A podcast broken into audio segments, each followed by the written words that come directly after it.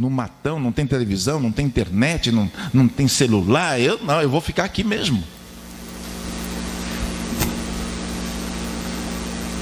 E agora vamos falar da fé, que nos leva a essa relação com o transcendente, com o invisível, com essas forças que movem a natureza, eh, que movem as barragens a ponto de romper, e a gente vê o que, que aconteceu com as cidades.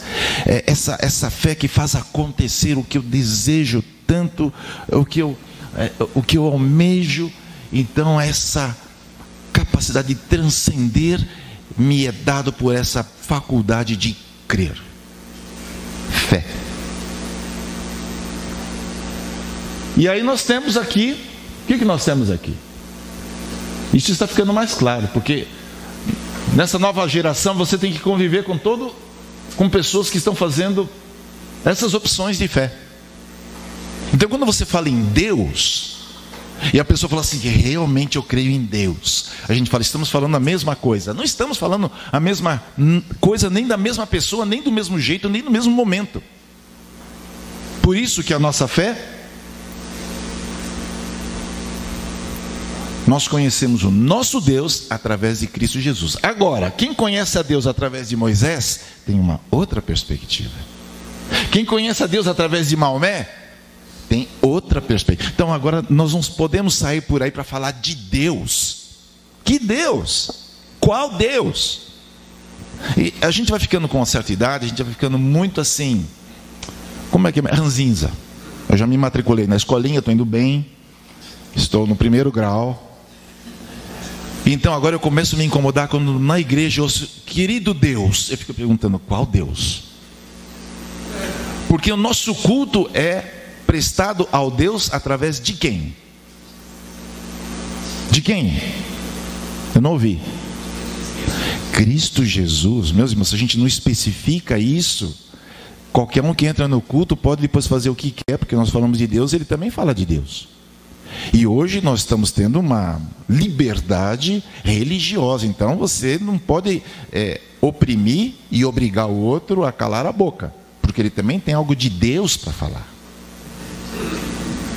E quando você sai para evangelizar, você tem que tomar cuidado antes de falar de Deus, saber você conhece Deus através do quê? Porque senão, você quando você fizer o apelo para aceitar Jesus, ele está pensando que vai ganhar um lugar no paraíso, onde quando ele morrer vão surgir muitas virgens para ele. Porque não é mais a mesma. Então, a nossa, essas mudanças estão nos obrigando a repensar o nosso modo de crer. A fé, decisão, as massas. O sonho de todos os líderes, do menor ao maior, é uma massa o acompanhando. Não é assim que nós queremos. E a gente está. O irmão aqui falou muito bem dos pastores, mas tem crente que realmente ele ajuda, ele é uma extensão do pastor.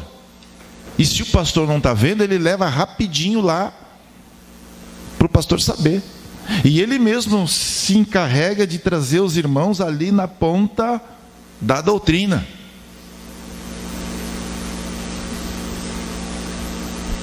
A ditadura perfeita terá as aparências de democracia.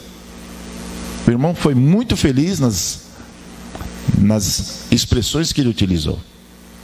E acho que nós aqui também podemos perceber como nós também, sem querer, querendo, nos tornamos ditadores. Você tem que crer do jeito que eu estou te falando. Senão, eu não acho que você seja cristão, porque olha essa roupa que você usa, olha esse linguajar que você tem, olha o lugar onde você mora, olha o que você, você usa, olha o que você assiste. Eu acho que você não é crente. Então nós temos os nossos critérios para avaliar os outros. E qual é o critério? Nós avaliamos pela aparência e não pela reta justiça.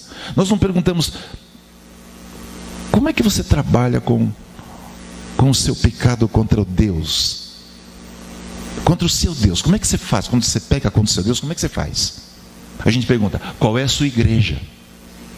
Como se isso resolvesse tudo. Ele fala: ah, eu sou da cabana de Maria. Você não sabe se é espírito, se é católico. Você fica em dúvida. Porque tem de tudo hoje. Jesus já enfrentou essa luta.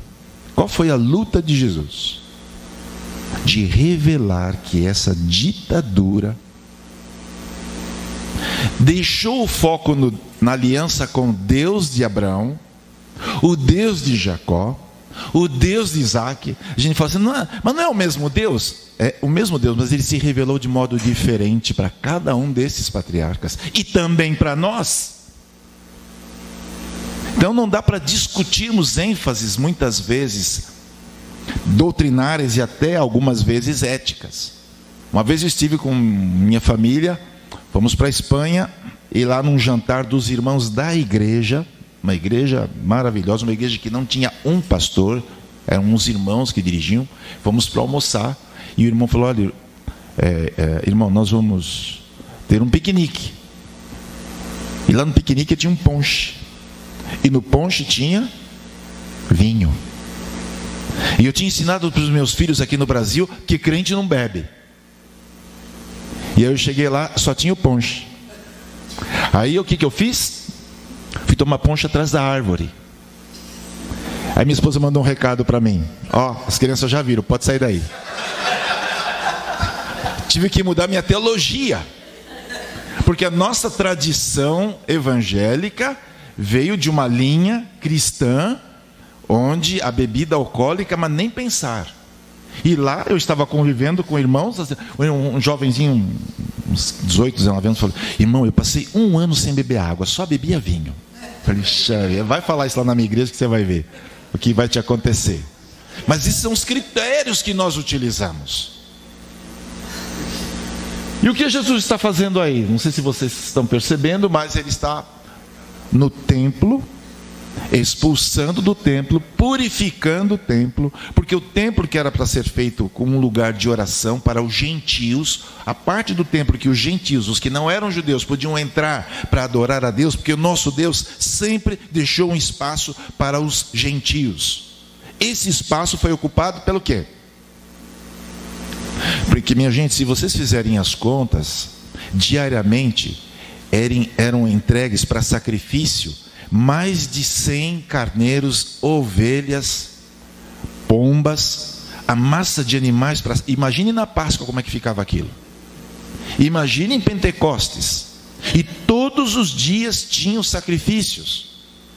Existiam pelo menos sete mil sacerdotes e também se alimentavam dos animais que eram sacrificados. Então, já pensou? Quem saía da Itália e ia até Jerusalém levar vaca no, no navio? Nem pensar. Então, eles tinham tudo pronto. Só que, para facilitar, para você não precisar sair, descer em Jerusalém, lá embaixo, trazer lá da fazenda, já tinha lá no pátio do templo.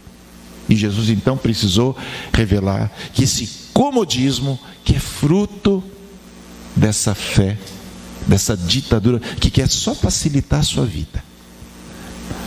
O meu cúmulo de escândalo foi o ano passado, ou retrasado, que eu estive numa igreja que meu filho passa por algumas dificuldades, falou, pai, vamos, vamos assistir o culto dessa igreja. Eu falei, tá bom, meu filho, então vamos lá. E era ceia. E na hora da ceia eu recebi um, um papelzinho assim, dentro do celofane tinha um cálice e já tinha o pão, junto. Ah, era menor que uma hóstia, viu? O pão ali era menor que a hóstia. E o cálice já estava tudo junto. Passava lá na frente, pegava. Bom, para simplificar a ceia. E pela minha trajetória espiritual, eu já participei de ceias de, de várias maneiras. E aquela foi a, a mais triste para mim. Né? Mas cada um. É, é, será que eu vou obrigá-los a fazer ceia do meu jeito? Então. Eu gostaria que os irmãos prestassem atenção num trechinho só dessa música para os irmãos notarem. Pode tocar para a gente, por favor? Seja o seu.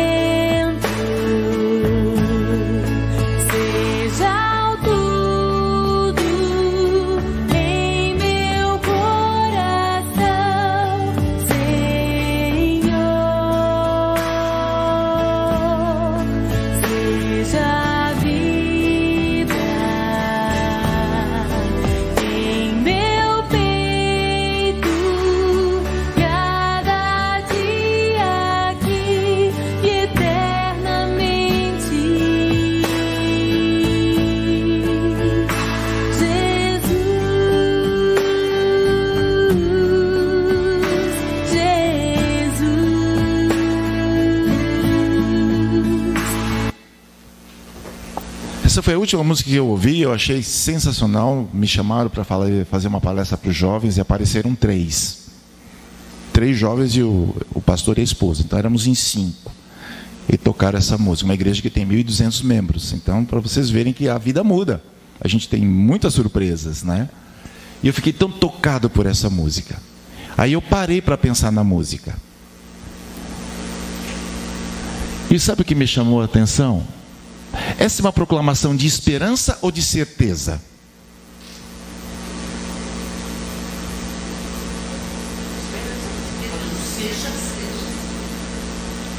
Esperança, foi a minha conclusão também. E eu fiquei pensando, então, porque és o centro, és o tudo em meu coração, Senhor és a vida em meu peito, cada dia aqui e eternamente. Se você muda o verbo, você tem uma proclamação de fé, que era mais clara na minha geração. Mas na minha geração tinha um problema: tudo era nós, era o exército, era o povo de Deus, então era a multidão. Agora, nessa geração, tudo é eu. Então nós estamos nos tornando assim, uma, uma fé que dita que você é tudo. Multidão é gentalha. E uma coisa que me chamou atenção ontem, ontem que ouvi um irmão querido falar assim, anteontem. Não, aqui é o seguinte, na minha igreja assim. Pode falar aleluia, pode falar quanto quiser. Se não quer falar, se não quer ouvir aleluia, muda de igreja, vai para outra igreja. E na outra igreja, não, aqui na nossa igreja nós não batemos palmas. Se alguém quer bater palma, procure outra igreja. Então, vocês percebem não há mais o esforço de dizer, mas como é que nós vamos fazer? Você precisa ficar aqui com a gente. Nós não queremos que você vá embora. Você faz parte de nós. nós porque alguns pastores falam, esse é a minha ovelha, mas até ela, enquanto ele fizer o que, ela, o que ele quer. A hora que ele não pode procurar outra igreja. Então, a gente não tem mais vínculo. Porque agora nós temos uma igreja em cada esquina. Da minha casa até Bras Cubas são dois quilômetros e meio. Eu já contei, são mais de dez igrejas, dez grupos. Então, se não dá aqui, eu passo para lá. Então, essa fé dá uma liberdade e pronto. Não temos mais vínculo. Né? Não, você não está contente aqui, meu irmão? Pode mudar para lá ou pode ir embora. Não faço questão da sua presença aqui, só se você concordar comigo, só se você me obedecer se você obedecer os irmãos. E assim nós vamos caminhando.